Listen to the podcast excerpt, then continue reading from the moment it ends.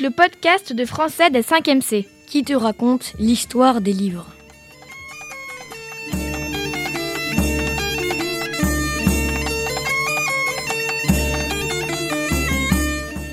Bonjour à toutes et à tous et bienvenue sur Fréquence Providence, la web radio du collège lycée La Providence, à Montauban de Bretagne. Nous sommes Emma et Arthur, élèves de 5e C et nous allons vous proposer aujourd'hui, dans notre émission, écouter le podcast de français des 5e C, une émission spéciale sur les, les chevaliers de la table ronde. Alors Arthur, que va-t-on découvrir dans cette émission? Eh bien Emma, tout d'abord, nous nous intéresserons au personnage central de cette histoire, le roi Arthur. Puis nous présenterons la fée Morgane, Merlin et l'histoire d'amour entre Tristan et Isos. Nous verrons ensuite les chevaliers de la table ronde, Lancelot et Galad. Enfin, nous finirons cette émission par la quête du Graal. Dis donc Arthur, ce, programme m'a l'air très intéressant. Oui, c'est vrai. Commençons tout de suite par ce premier sujet sur le roi Arthur qui sera présenté par Juana, Clémence et Faustine. Alors Clémence, pourquoi est-ce que le roi Arthur est- est-il si important? Il est, ainsi- il est si important car c'est le célèbre héros, héros d'une légende, d'une légende qui se passe en Bretagne. Mais a-t-il vraiment existé? Nous ne pouvons pas le prouver, mais s'il avait vraiment existé, il aurait vécu entre le 5e et le 6e siècle, dans la forêt de Brocéliande. La légende a été longtemps transmise à l'oral, mais à partir du 7e siècle environ, des écrivains comme Chrétien de Troyes se sont inspirés de la légende pour écrire des récits d'aventures chevaleresques. On nomme cela le cycle d'Arthurien. Arthur Pendragon est quelqu'un de franc, posé et solide. Son nom, Arthur, vient de Artaud. Arthur dispose aussi d'un pouvoir. Il est le seul à pouvoir tirer la célèbre épée Excalibur de son rocher. Il est né à Tingatel, en Cornouailles, grâce à un sortilège que demandait Uther Pendragon, son père, à Merlin. En échange de ce sortilège, Merlin réclama l'enfant et le confia à ses parents adoptifs. Maintenant que nous savons qui est le roi Arthur, pouvez-vous nous parler de son entourage? Bien sûr, Arthur a une femme du nom de Guenièvre et un fils Mordrel qui a été créé par la fée Morgane pour détruire le royaume de l'ogre. Le célèbre roi est également entouré de tous les, chevaliers de la table ronde. Il a une famille adoptive, Antor, son père, et sa mère, sa mère et un frère, Kay. Ses vrais parents restent bien sûr Uther et Igerne, Pendragon, le roi de Bretagne et la duchesse de Cornouailles. Merci, nous connaissons maintenant les proches de ce célèbre roi, mais nous, ne connaissons pas encore son histoire. Selon le livre Le roi, le roi Arthur de Michael Morpurgo, et selon la légende, Arthur a été maltraité par son frère durant son enfance, qui le rabaissait et lui faisait payer toutes les bêtises qu'il faisait. Heureusement, il avait une alliée précieuse, sa mère, mais elle décéda alors qu'Arthur n'avait que 12 ans. Il apprenait alors qu'il avait été adopté et s'enfuit dans la forêt. Il erra il erra plus d'un mois et croisa un jour un médian et son chien qui étaient en fait Merlin et Bercelet. Grâce à eux, Arthur reprit espoir et rentra chez lui. Il apprit à manier les armes et à monter à cheval, puis partit à Londres avec sa famille. C'est à ce moment-là qu'il sortit l'épée de la pierre et que Merlin le déclara légitime suzerain de Bretagne. La table ronde était née. Merlin s'occupait alors de son éducation. Il restait à côté de lui pendant quelques années. Arthur combattit les Saxons et les autres envahisseurs et en libéra la Bretagne. Partout, on le considérait comme un héros. Mais Merlin, jugeant que cela devenait trop dangereux, lui confie Excalibur, une épée qui procure la victoire, et sa femme, la dame Lému, lui confia un fourreau magique qui lui permettait de ne pas avoir de blessures. Celui-ci se ferait malheureusement voler un peu plus tard par la fée Morgane. Il se maria avec Guenièvre et rencontra Lancelot. Tous les trois devinrent inséparables. Guenièvre et Lancelot étaient aimants et le roi Arthur finit par s'en apercevoir. Après plusieurs batailles et réconciliations entre Arthur et Lancelot, ce dernier disparut. Arthur, qui avait des soupçons sur Lancelot, partit en conquête, confiant le royaume à son fils. Mais celui-ci se déclara roi, disant qu'Arthur était mort. Le roi Arthur dut alors combattre son propre fils lors de la bataille de Camlan, où son fils mourut. Lui-même était mourant. Et après avoir rendu Excalibur, Dame Nemu l'emmena à Lyonesse. C'était la fin du royaume de l'ogre. C'est une belle histoire. Mais pour vous, quel est le passage le plus emblématique de cette légende? Je trouve que le passage où Arthur apprend qu'il va devenir le roi de Bretagne est l'un des plus importants. Nous allons vous, le raconter. À toi Arthur, tous les autres ont déjà essayé. Je regardais autour de moi, le cimetière était maintenant plein de gens et tout le monde poussait, jouait des coudes, voulait voir. Inutile, cria, quelqu'un, ce n'est qu'un gamin. Et un gamin bâtard par-dessus le marché lança un autre. Le père me prit par la main et me fit monter sur la, sur la pierre. Vas-y Arthur, dit-il, ne t'occupe pas d'eux. Le rouge-gorge se mit à chanter au moment où je prenais l'épée en main. Je la tirai hors de la pierre, comme je l'avais déjà fait, sans effort, doucement, comme un couteau sortant du fromage. Le soleil se réfléchit sur la lame et la foule fit brusquement silence. Certains se signèrent, d'autres se mirent tout de suite à genoux. Et je vis alors père s'agenouiller également, la tête baissée. Non, père, m'écriai-je, qu'est-ce que vous faites? Pourquoi vous prosternez-vous devant moi? Il leva les yeux vers moi, des yeux pleins de larmes. Maintenant je sais, dit-il. Voilà pourquoi Merlin t'avait confié à moi, il y a des années et des années de cela. Mais pour quelle raison? demandai-je. De quoi parlez-vous? Caille dit, Père, lis à Arthur ce qui est marqué sur la pierre. Lis-le à haute voix, car sache bien qui il est. Caille n'avait pas besoin de lire, il connaissait le texte gravé par cœur. Lorsqu'il parla, ses yeux ne quittèrent pas mon visage un seul instant. Il y a écrit, commença-t-il d'une voix hésitante. À contre-cœur, il y a écrit ce qui, celui qui retira l'épée de cette pierre sera le légitime suzerain de la Bretagne. Exactement, dit une voix près de moi. C'était de la page 40 à 41, ligne 15 à la, ligne, à la page 43. Il y a Merlin qui explique la destinée d'Arthur. J'espère que notre, article, que notre article sur le roi Arthur vous a plu et que vous en avez appris un peu plus sur lui. Merci, Merci et à bientôt. Merci à vous, Johanna, Clémence et Faustine, de nous avoir mieux fait comprendre le rôle de Arthur dans cette légende. Et maintenant, Arthur, c'est qui le prochain personnage? Maintenant, nous allons parler de la fée Morgane avec Kyriade, Dan et Erwan. Morgane est une païenne dont les origines remontent dans la nuit des temps celtiques dans tout le domaine occidental. Elle apparaît sous différentes appellations. La fée Morgane est une magicienne et est la demi-sœur du roi Arthur. Euh, la fée Morgane veut aussi récupérer le royaume du roi Arthur. Elle s'était établie là pour s'exercer aux sciences apprises de Merlin et habiter, euh, abriter ses passions parfois éphémères. Elle est née à Tinjatal, sa source est Lancelot Graal. Morgane est une fée à la personnalité complexe. Elle aime et déteste Arthur tout à la fois. Souvent, elle, a une, elle use ses pouvoirs magiques pour déstabiliser la table ronde, jusqu'à entraîner sa perte. C'est l'ennemi principal de Camalo. Morgane n'a pas de surnom connu. Morgane a aussi fait un fait notable. Elle a conduit Arthur blessé en avalon. Morgane est une fée guérisseuse et est une magicienne.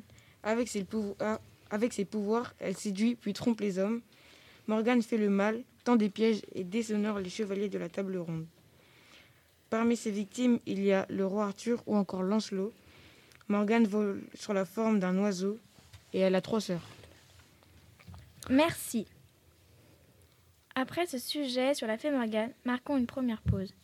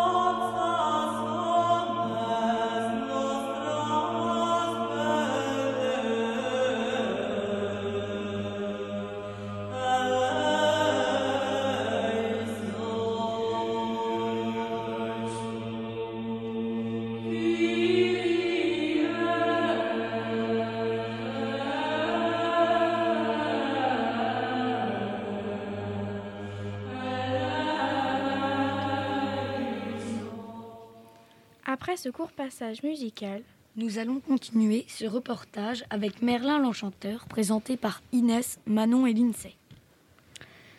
Merlin l'Enchanteur. Merlin, un homme décrit comme un vieillard mais bienveillant. Personne ne savait qui il était ni d'où il venait. La naissance de Merlin. Un soir, la maman de Merlin oublia de faire la prière qu'elle devait faire tous les soirs. Ce soir-là, oubliant de faire sa prière par cause d'énervement, le diable en profita, pour, en profita pour se glisser dans le lit de sa maman. Quelques jours après, elle comprena vite qu'elle était enceinte, mais de qui, elle ne savait pas. Mais la grossesse ne se passa pas si bien que ça. Elle se faisa enfermer avec deux autres filles. On leur donnait à manger dans des sortes de paniers qui étaient tenus avec des cordes qu'ils faisaient descendre à une sorte de fenêtre. À l'âge de 8 ans, Merlin avait la mentalité comme le physique d'un enfant de 3 ans. Il avait cette apparence parce qu'il avait le pouvoir de lire l'avenir. Fils du diable, c'est donc pour ça qu'il possédait des pouvoirs. Au XIIIe siècle, l'invention de la table ronde est attribuée à Merlin. Uther Pendragon, le père d'Arthur, et la rotondité de la table est clairement explicitée comme la représentation symbolique du monde. N'oublions pas que c'est grâce à Merlin que le roi Arthur est au cœur de la plus brillante chevalerie.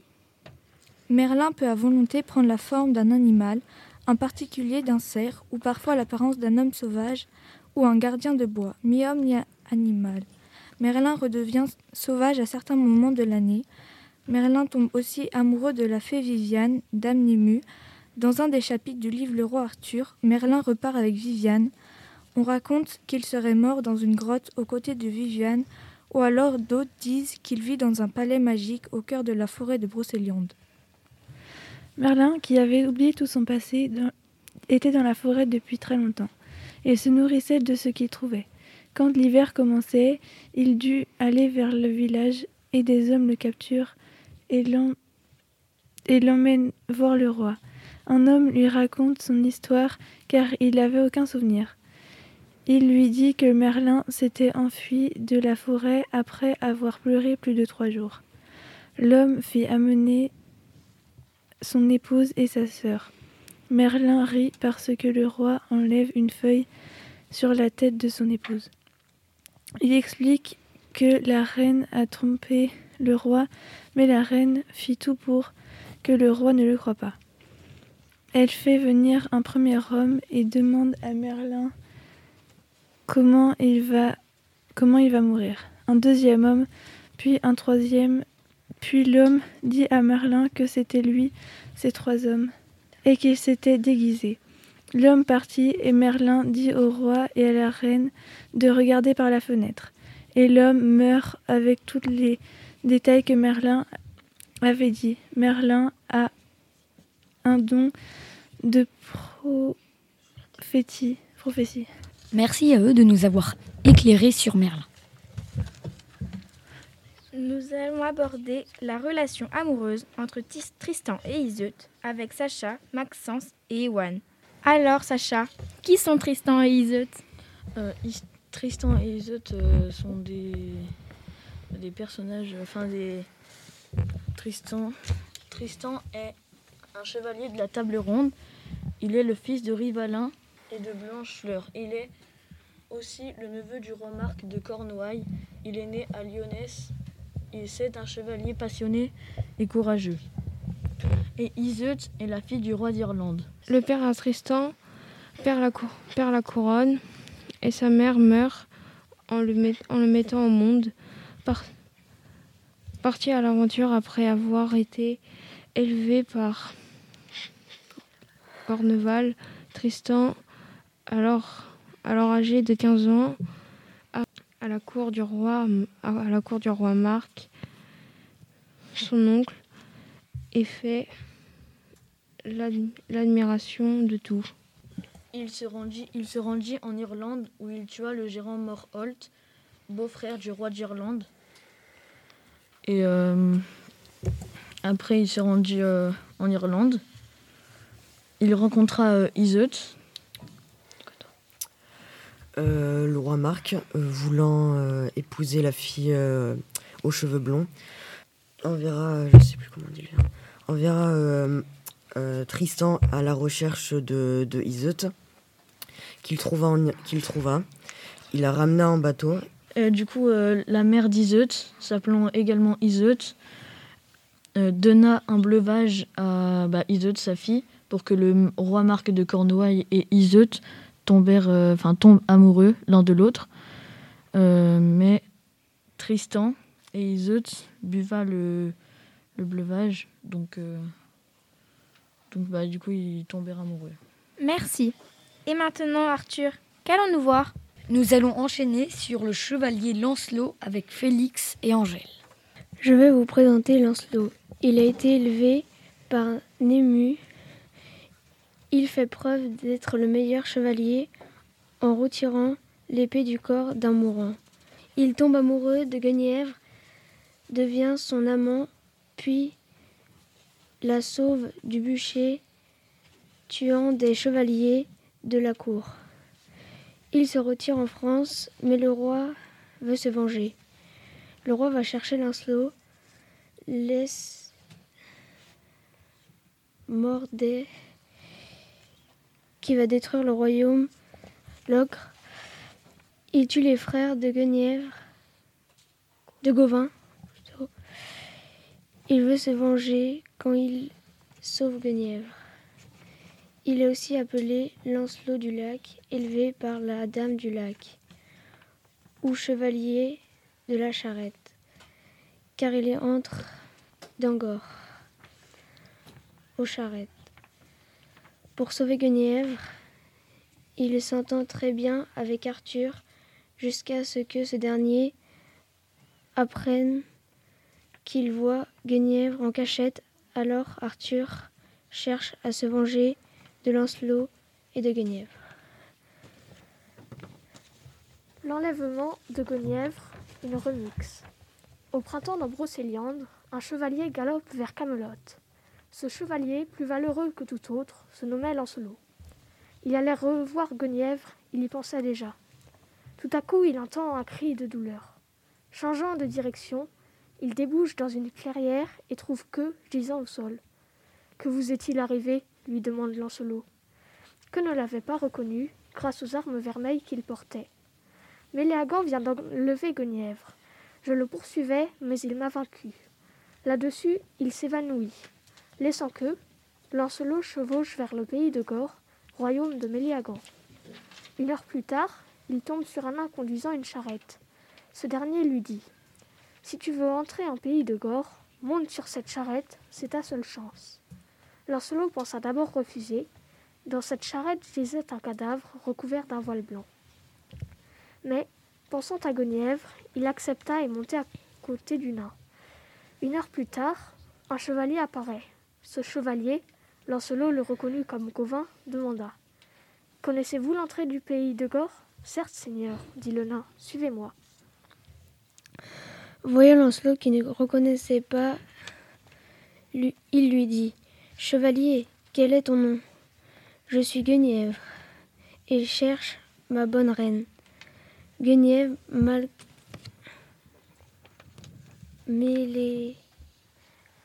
Gants l'a enlevé. Je ne t'aiderai, ami, mais je ne puis te dire mon nom. Nous sommes arrivés, lui dit le nain, montrant deux passages il, y a deux entrées, le pont de l'épée et le pont sous l'eau. Une fois le nain parti, Guenièvre annonça se prend le pont sous l'eau. Il ne me reste que le pont de l'épée.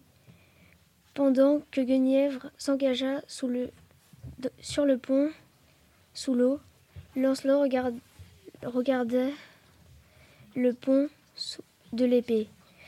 C'était une énorme épée qui se rejoignait debout d'un gouffre, au pont duquel s'écoulait une rivière tumultueuse.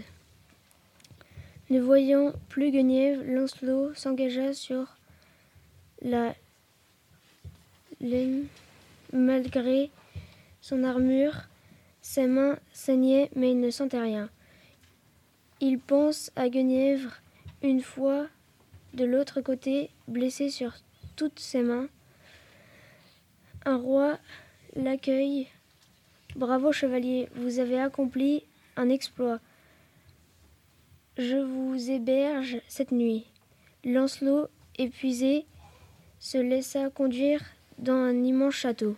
L'éveillant, il vit que ses mains étaient poncées, poncées qu'il partit à la recherche de Guenièvre et la trouva grâce à sa chevelure dans une salle pleurs de dormeur.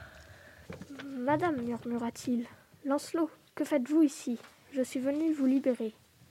Retournez dans votre chambre, c'est un piège de Méléagant. Lancelot retourna donc dans sa chambre, songeur. Le lendemain, apprenant que apprenant que Méléagant avait emmené que au roi Arthur pour trahison, Lancelot emmena Guenièvre hors du château. Le roi ne fit rien contre, car il n'aimait pas les agissements de Méléagant. Merci pour, vo- pour votre intervention, les garçons. Nous poursuivons avec l'histoire de Galade avec Eva et Anaïs. Bonjour à tous. Aujourd'hui, nous allons vous parler de Galahad. Oui, c'est vrai, il n'a pas eu une enfance très facile. En effet, il a vécu ses cinq premières années avec sa mère et sans son père. Son père, qui était Lancelot, lui aimait Guenièvre. Hélène n'aimait pas, aimait- Hélène n'aimait pas le même, de la même façon que Lancelot l'aimait. Pensez-vous que Lancelot aimait vraiment Hélène? Comme décrit-il comme le livre, il l'utilisait pour oublier Guenièvre. Elle qui a fini par mourir de tristesse en laissant une lettre dédi- dédiée à Lancelot avec son enfant Galahad au château d'Arthur. Galahad a, vrai- Galahad a vraiment fait. Galahad a vraiment-il fait la quête du Saint Graal? Oui, ce chevalier qui avait commis aucun péché a fait cette aventure. Maintenant que nous connaissons son enfance, expliquez-nous cette fameuse quête du Saint Graal. Tout commence à Camelot, où, la- chaise de la table ronde, une chaise la seule où le seul chevalier qui n'est commis par un- aucun péché. En effet, celui qui s'y installerait sans mourir serait le chevalier prêt pour partir faire cette quête du Saint Graal. Oui, et ce personnage est Galahad, qui lui partit, mais Arthur, qui lui ne voulait pas débarrasser de, qui ne voulait pas se débarrasser, qui voulait? se débarrasser de Galahad, mais alors plein, plein, qui alors a plein d'autres péchés. Euh, le chevalier les suivit. Mais quelques semaines écoulées, chacun revenu à leur tour. Oui, sauf qu'il ne revoyait pas Galahad, Bors et Perceval. Ils finissent par apprendre que Galahad, lui, a réussi sa quête. Oui, on doit aussi qu'il est parti rejoindre le Seigneur en avant, en ayant bu dans la coupe du Graal, son visage devint radieux et il mourut. Qu'est-ce que la coupe du Saint Graal? C'est le gobelet où Dieu y aurait bu.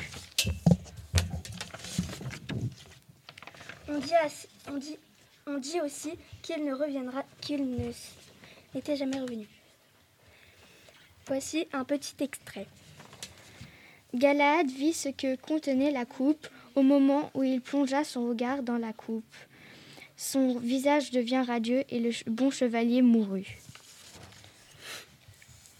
Oui, il, ré- euh, oui, il réussit sa quête. Merci de, Merci de nous avoir écoutés. Au revoir. Merci à vous pour, de nous avoir éclairés sur ce chevalier. Maintenant, qu'allons-nous voir, Arthur? Nous allons terminer ce reportage par le reportage sur le Graal de Aaron, Noé et Elliot. Aujourd'hui, on va vous parler du Saint Graal. Quelle est son histoire? Son histoire est la dernière. Le Saint, le Graal était utilisé par le Christ pour récupérer son sang après s'être fait crucifier. Il a été apporté par Joseph Arimalti, un, de ses fidèles. Le Graal devena alors une quête mythique. Par qui a été à qui est-elle découvert? Il a été découvert par Perceval, noble chevalier, on se situe, on où se situe le Saint Graal? Nous ne savons toujours pas le Saint Graal pour l'instant. Il s'agit que d'une légende. D'après cette légende, le roi pêcheur est, en est gardien. Le Saint Graal est-il religieux? Oui, le Saint Graal est religieux. Il fait partie de la religion du Christ. Le Saint Graal fait-il partie des légendes arthuriennes? Oui, le Saint Graal est une des légendes arthuriennes les plus célèbres grâce à son incroyable mystère. Par qui le Saint Graal est recherché? Le Saint Graal est recherché par les chevaliers de la table ronde. À quoi ressemble-t-il? Le Saint, le Saint Graal ressemble à une vieille coupe poussiéreuse euh, en or, mais restant très scintillante. Il y a des pierres précieuses de toutes les couleurs sur la coupe. Elle est aussi revêtie de plusieurs motifs différents. Merci les garçons pour cette intervention. C'est la fin de cette émission de Web Radio sur l'histoire des livres. Nous espérons que cela vous a plu et nous vous souhaitons une bonne journée. Au revoir.